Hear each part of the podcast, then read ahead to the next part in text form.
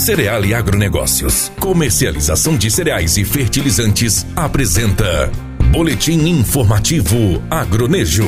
Segundo a estimativa da Companhia Nacional de Abastecimento, o CONAB, o Brasil deve colher 233 milhões de toneladas de grãos nesta safra. É uma alta de 2,5% em relação à safra do ano passado. Apesar disso, a falta de chuva em dezembro e janeiro, no âmbito nacional, causou uma redução nas expectativas finais da Conab. O clima prejudicou principalmente as colheitas de soja e feijão, duas culturas importantes. A soja deve ter safra safra 5% menor que a do ano passado, enquanto o feijão deve amargar uma colheita 23% menor. A safra de arroz também teve queda, deve ficar quase 12% abaixo daquela do ano passado. Isso levou a uma redução de 4,7 milhões de toneladas de grãos nas expectativas da Conab, em relação à expectativa inicial para a safra. O bom desempenho da safra deve vir principalmente nas culturas de algodão e milho.